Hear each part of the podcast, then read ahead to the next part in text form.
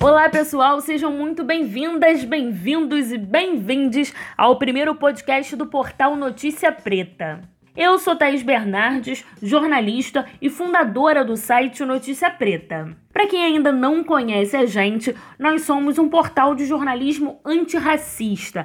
Isso quer dizer que a gente trabalha as notícias através de um olhar, uma perspectiva antirracista e não violenta da informação. O nosso site hoje funciona da seguinte forma: nós somos 33 colaboradores todos voluntários de 11 estados do Brasil. Nós fazemos as matérias, postamos no nosso site, nas nossas redes sociais. Então, se você tem interesse em ler as matérias do Notícia Preta, vai lá www.noticiapreta.com.br. O Notícia Preta nasceu em novembro de 2018. Eu vou ser super sincera, eu nunca imaginei que a gente ia chegar né, nem um ano depois, com 80 mil seguidores só no Instagram. Então, isso mostra que tem sim, há uma necessidade de um site, né, de um veículo de informação que trabalha a notícia com esse olhar antirracista. E ouvindo, né, os pedidos dos nossos seguidores, as mensagens que a gente recebia, a gente falou: "Bom, tudo bem. Vamos lá fazer esse podcast que a galera tá pedindo. Como que funciona esse nosso podcast?" Nós ouvimos especialistas, temos um tema ouvimos especialistas e comentamos através do nosso olhar antirracista essa notícia ou essa informação, esse dado que foi, foi pautado no programa. Mas eu não tô sozinha nessa não, pelo contrário, eu tô muito bem acompanhada. Estão comigo hoje aqui Igor Rocha e Tiago Augusto, que são os coordenadores do portal Notícia Preta. Olá pessoal, eu sou Igor Rocha, coordenador do Notícia Preta no Rio Grande do Sul, São Paulo, Minas Gerais e no Centro-Oeste brasileiro. Salve, salve pessoal, aqui Tiago Augusto, coordenador do Notícia Preta e responsável pelos assuntos das regiões Norte e Nordeste do nosso país. Então pessoal, de acordo com notas da violência, o Brasil registrou no ano de 2017 mais de 65 mil assassinatos e agora vem um dado que impressiona e que entristece. Desse número, 49 mil eram pessoas negras. Isso quer dizer que 75,5% da população que é assassinada no país é negra. Esses dados, pessoal, são do Instituto de Pesquisa Econômica Aplicada, o IPEA, e do Fórum Brasileiro de Segurança Pública. E é por isso que nós convidamos hoje Samira Bueno, diretora executiva do Fórum Brasileiro de Segurança Pública e uma das responsáveis por essa pesquisa. Olá, pessoal do Notícia Preta. Aqui é Samira Bueno, eu sou diretora executiva do Fórum Brasileiro de Segurança Pública e vou conversar um pouco com vocês hoje sobre os números da violência letal no Brasil com base numa publicação que a gente tem em parceria com o IPEA, que é o Atlas da Violência. O Atlas da Violência é, é uma publicação que utiliza os dados é, da saúde, dos registros de óbito, e a vantagem da gente trabalhar com as informações do sistema de saúde é que nos permite uma análise mais qualificada do perfil das vítimas da violência letal no Brasil. Foram mais de 65 mil pessoas assassinadas no Brasil no ano de 2017. Foi um ano que a gente atingiu um recorde. E esse recorde se reflete principalmente no, na ampliação da desigualdade racial quando a gente olha para os números da violência letal. Então, se existe alguma dúvida ainda entre parte da população de que o racismo é um dos enormes desafios que a gente tem, é, no Estado brasileiro hoje, os números da violência letal não deixam dúvidas, né? É esse racismo que faz com que as taxas de homicídios de pessoas negras e de pessoas não negras fiquem cada vez mais díspares entre si. Então, para vocês terem uma ideia, há 10 anos atrás, né, há 12 para ser mais exato, em 2007, o Brasil tinha uma taxa de mortalidade é, de pessoas negras de 32,4 por grupo de 100 mil, homens e mulheres, ao passo que a taxa de mortalidade de pessoas não negras, não negras porque aí somam as brancas e as amarelas, era de 15,5.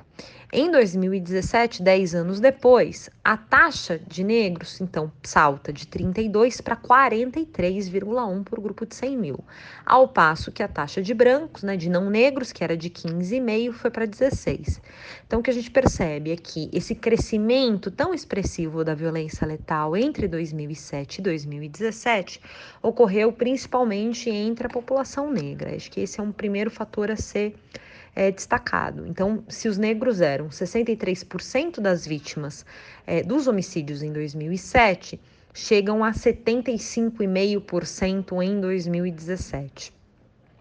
É, então, para vocês terem uma ideia, foram 49.500 uh, ah, homicídios uh, de pessoas negras só em 2017. E essa disparidade racial, ela se verifica em muitos outros estados. Eu diria que o que é, isso acontece de forma mais intensa é, é nos, ocorre nos estados do Nordeste. Para vocês terem uma ideia, o estado de Alagoas é aquele em que, é, para uma pessoa branca, é, é o local mais seguro de se viver. A taxa de homicídio é de 3,7 por grupo de 100 mil habitantes. Isso significa que é um décimo da taxa de homicídios nacional. Então, é o lugar menos violento para uma pessoa não negra viver de todo o Brasil. Mas Alagoas é também o território mais violento para uma pessoa negra viver. A, a, taxa de homicídios entre as pessoas negras está em 68 por grupo de 100 mil habitantes. Então, para vocês verem a disparidade é, que a gente verifica em relação aos índices da violência letal. Então, é como se a gente tivesse dois países num único território, num único estado. É uma coisa um, um, um, que é revelador de uma segregação absurda que a gente nunca conseguiu superar. Então, pensar políticas hoje de redução da violência letal exigem necessariamente ações focalizadas nos territórios mais violentos e ações focalizadas que busquem principalmente reduzir esses índices entre a população negra, os pretos e pardos, que são os mais vulneráveis à violência. Então, se a gente precisa ter um projeto de redução dos homicídios no Brasil, esse projeto precisa necessariamente estar focalizado na população negra. Do contrário, é só marketing, é só populismo e não vai surtir efeitos e tampouco garantir a vida da população.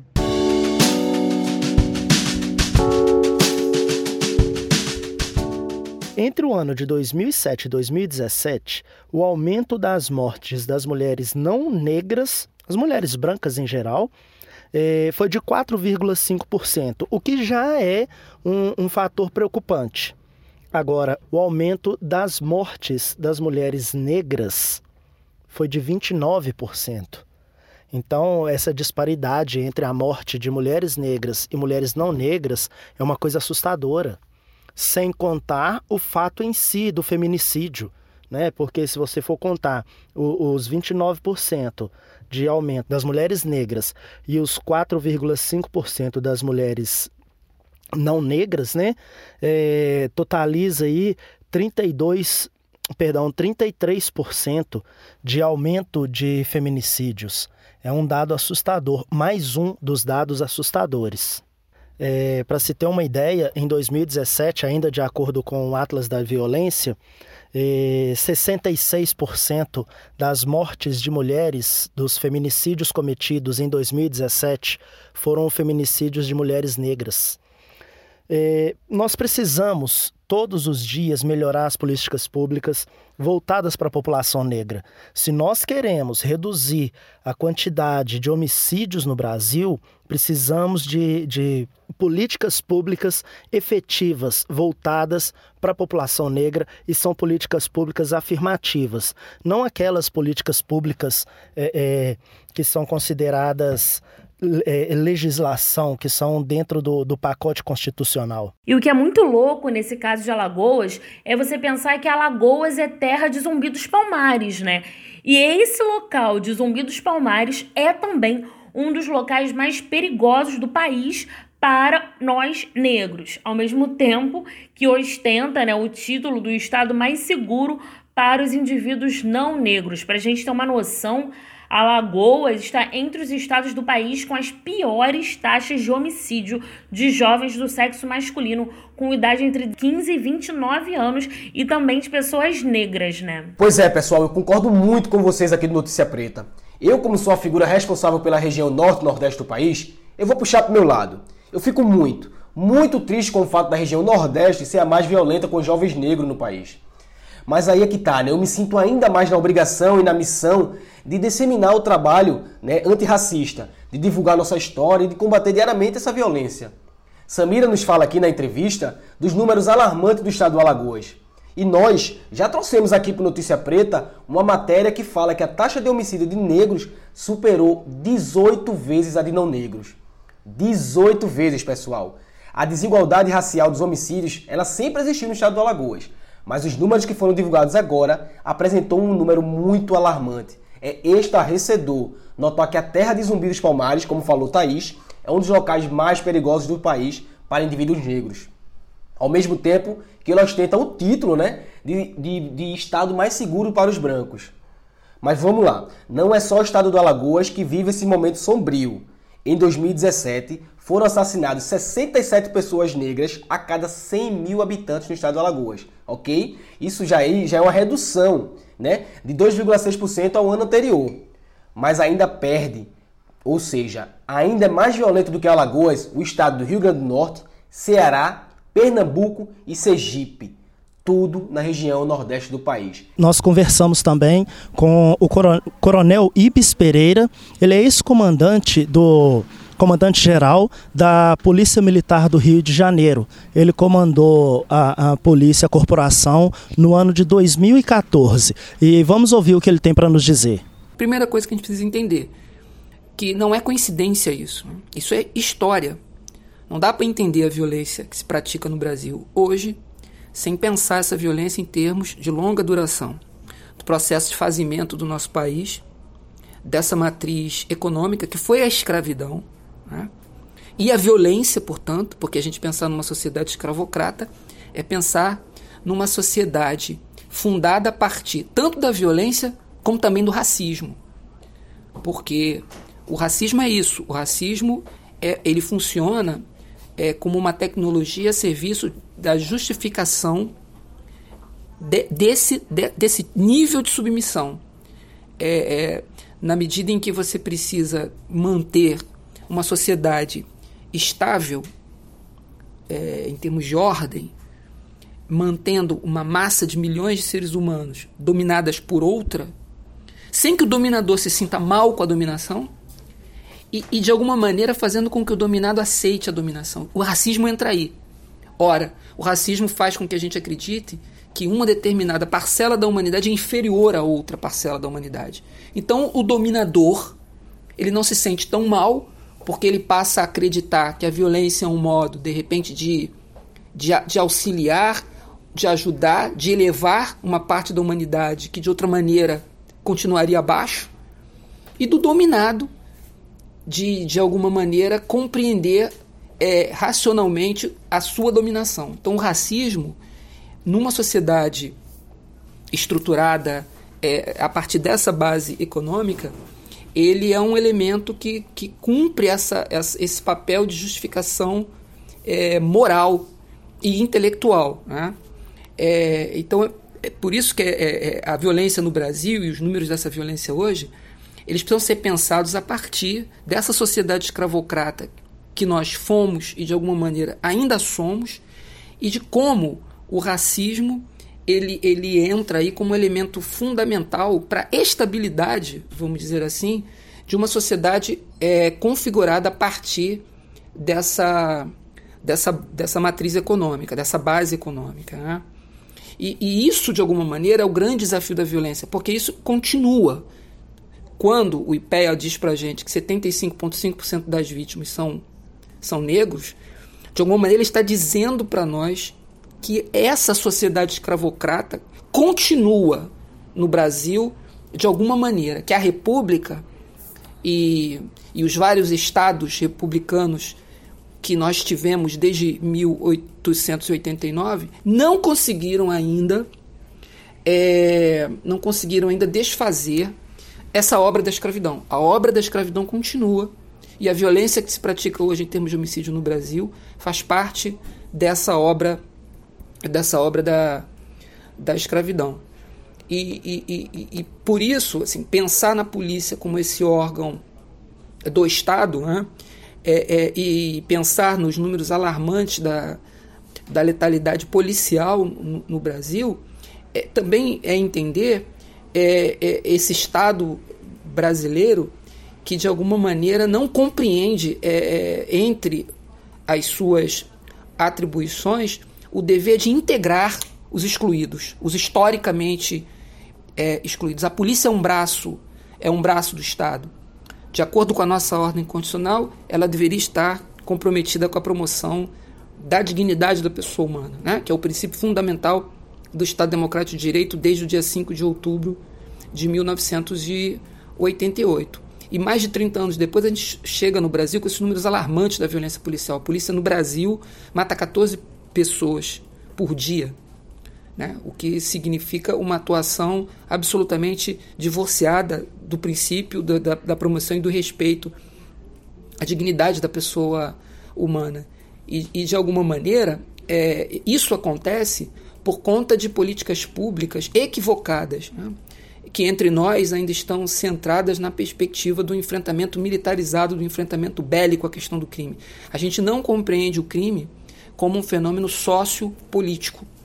E a gente não pensa em enfrentar o crime a partir de políticas estruturantes e, e que envolvam os níveis da federação de uma maneira mais é, estruturada e de uma maneira mais harmônica. A gente fica continua enfrentando ou pensando em enfrentar o crime a partir das forças policiais, única e exclusivamente, e ainda por cima, numa perspectiva militarizada. Se nós somarmos a isso uma política de drogas fundada na guerra às drogas e num modelo policial é, fragmentado, esquizofrênico, né, em que a gente tem nas ruas da cidade uma polícia que é militar e não trabalha com investigação criminal, e uma polícia que é civil, que trabalha com investigação criminal, mas que não patrulha, ou seja, o modelo policial brasileiro é uma esquizofrenia, se há isso e há essa ausência de políticas públicas é, que não que não pensem o, o, o crime para uma, uma perspectiva mais ampliada. Se a, a essas duas a essas duas questões nós somarmos uma política que gira em torno da guerra às drogas, né? E considerando que a polícia que está nas ruas 24 horas é uma polícia que não trabalha com investigação criminal, ela só trabalha, ela só faz é, é, policiamento ostensivo, né? E só vai poder atuar se surpreender alguém em flagrante. Ela vai, essa polícia que está nas ruas 24 horas e que é militar, ela vai ser levada por conta desses equívocos da política pública a atuar buscando o flagrante delito que acontece é, na, nas periferias da nossa cidade, né? onde essa identificação é mais fácil. Quer dizer, somando tudo isso, todos esses desencontros, a gente chega nessa, nessa situação é, vergonhosa e, e alarmante que a gente tem no nosso país, com essa letalidade da polícia e com a vitimização dos estratos mais pobres, que, que é justamente esse do qual a gente fala. Né? Negros, é, pobres moradores é, de favela. Então, eu, eu penso que, de alguma maneira, essa sociedade escravocrata, ela, ela continua. Porque se a gente pensar que essa incidência da violência estatal ainda acontece no, nos bairros mais pobres, e se levarmos em consideração que o, o modelo econômico que está desenhado hoje, pro, não apenas para o Brasil, como no mundo, é um modelo econômico muito perverso com relação a, aos mais pobres, né? porque quem está fora da ordem é, produtiva que está colocada hoje no mundo está condenado a continuar fora. Né?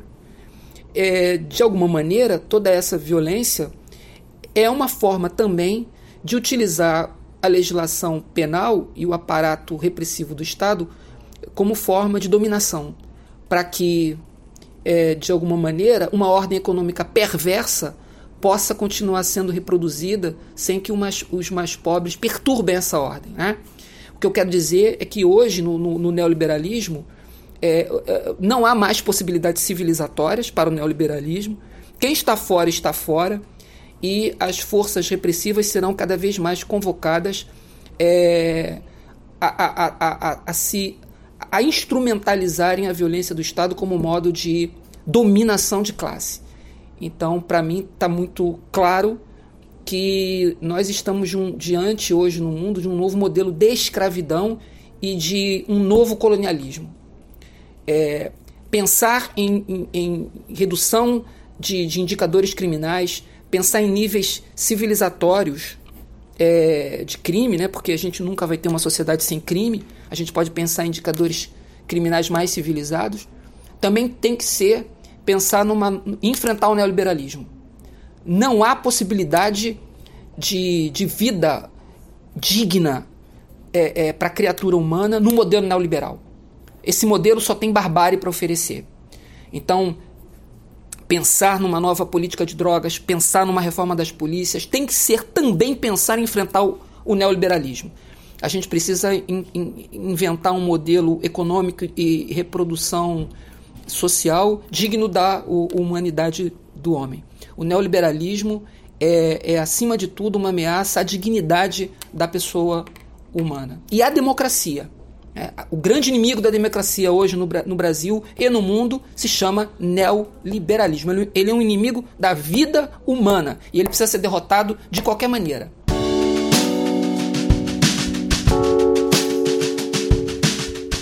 Essa relação que o Coronel Ibis faz do racismo com o neoliberalismo, ela é perfeita.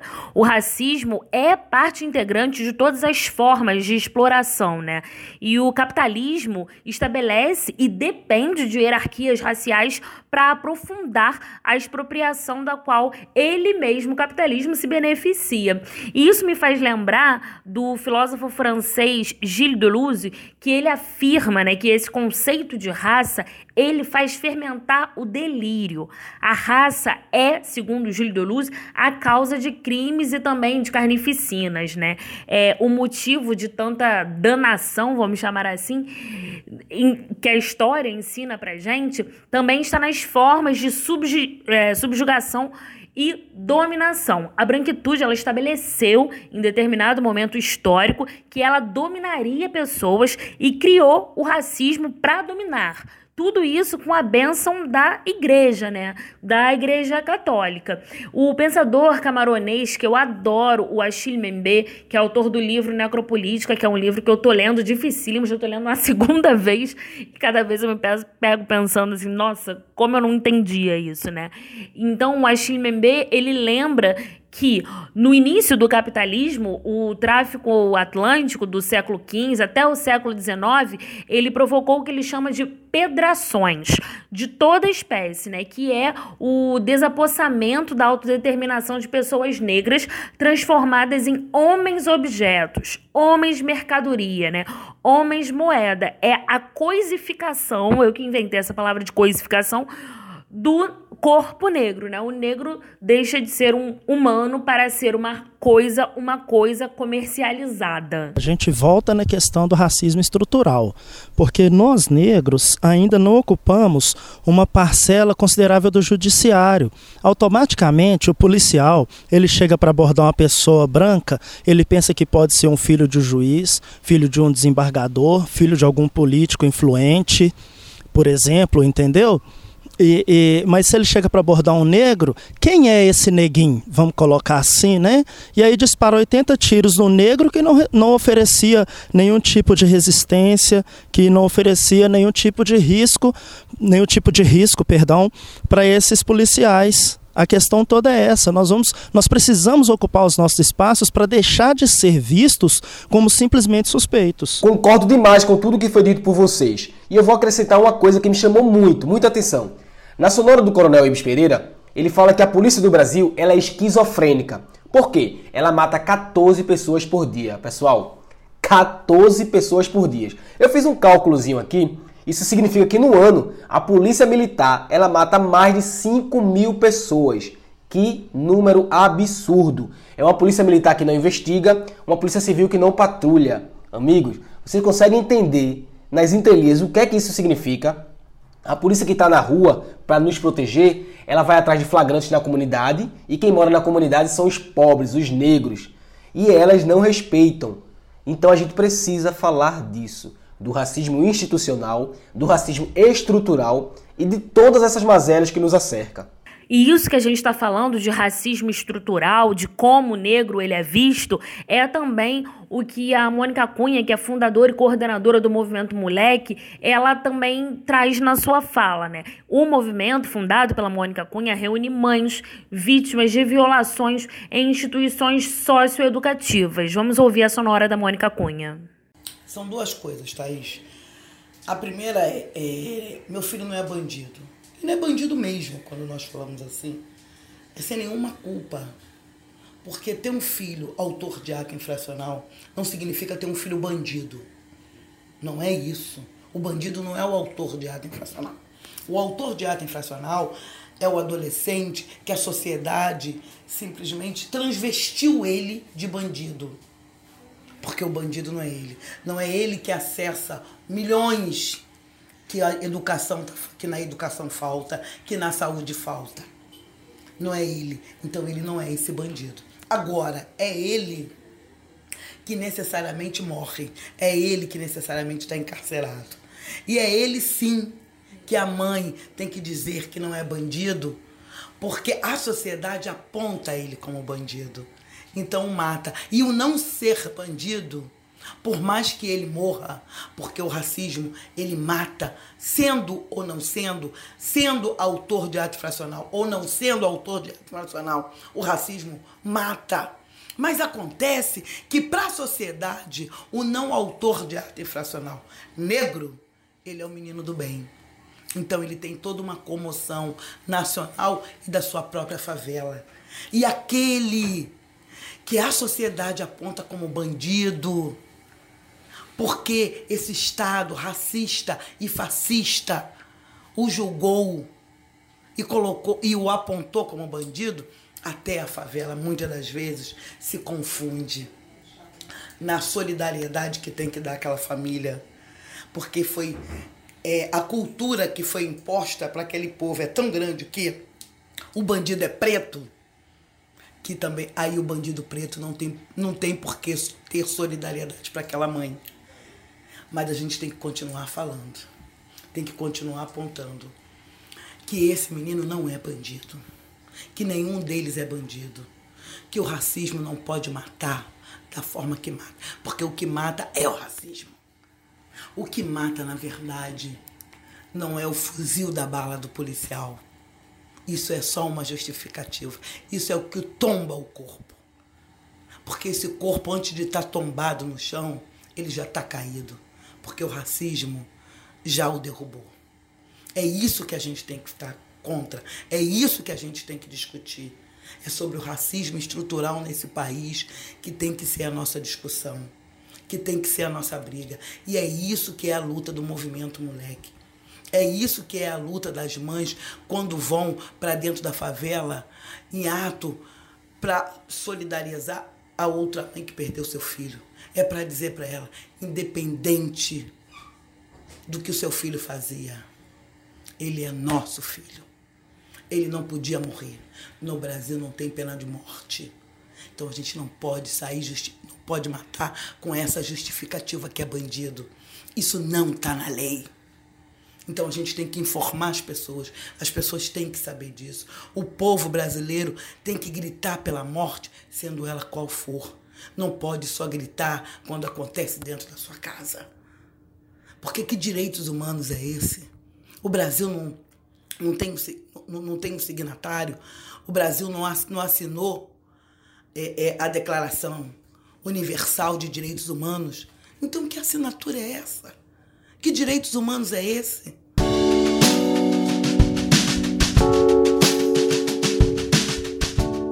Pois é, Mônica, todos os seus argumentos, eles reforçam o quanto a gente sofre por conta dessa herança escravocrata. Como você falou muito bem, meu filho não é bandido e ter um filho autor de ato infracional não dá a liberdade do Estado tirar a vida dele. Essa é a realidade, gente. Ninguém tem direito de tirar a vida de ninguém. Gente, tem uma frase que me incomoda muito e desde o dia que eu escutei ela, ela não sai da minha cabeça. Reflitam. Eles nos veem como ameaça e isso se torna uma grande ameaça para a gente. Eles nos veem como uma ameaça e isso se torna uma grande ameaça para a gente. Mas até quando? Eu vou trazer um exemplo meu, né, de vida para os nossos ouvintes.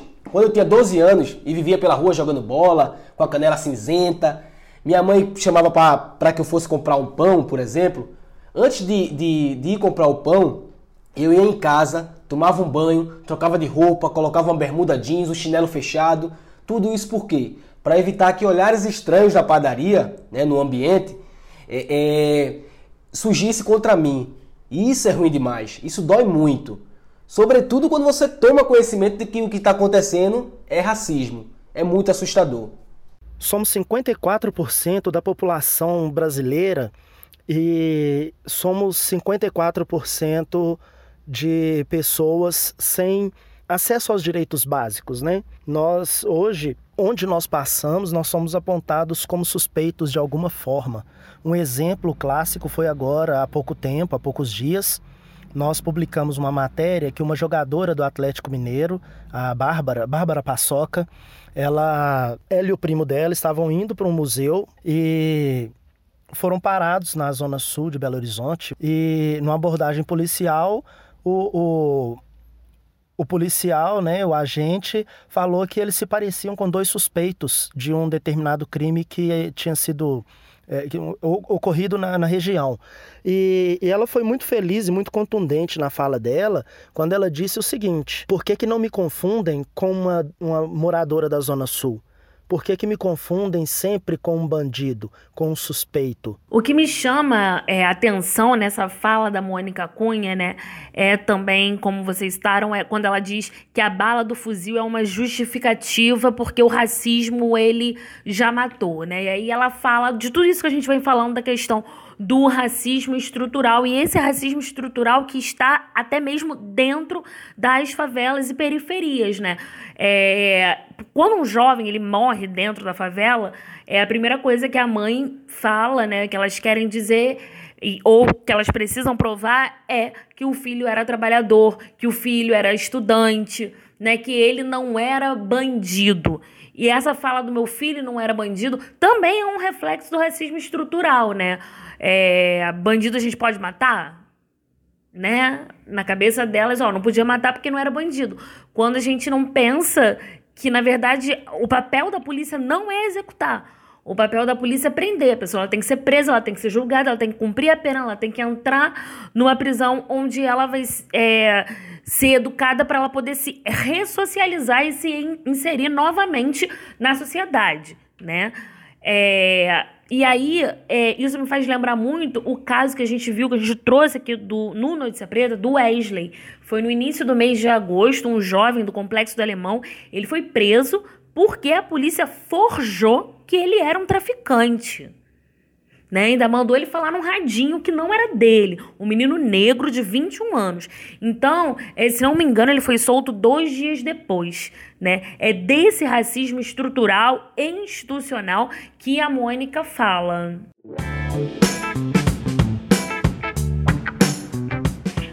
Pessoal, gostaria de agradecer a todos e a todas que ouviram o nosso primeiro podcast até aqui.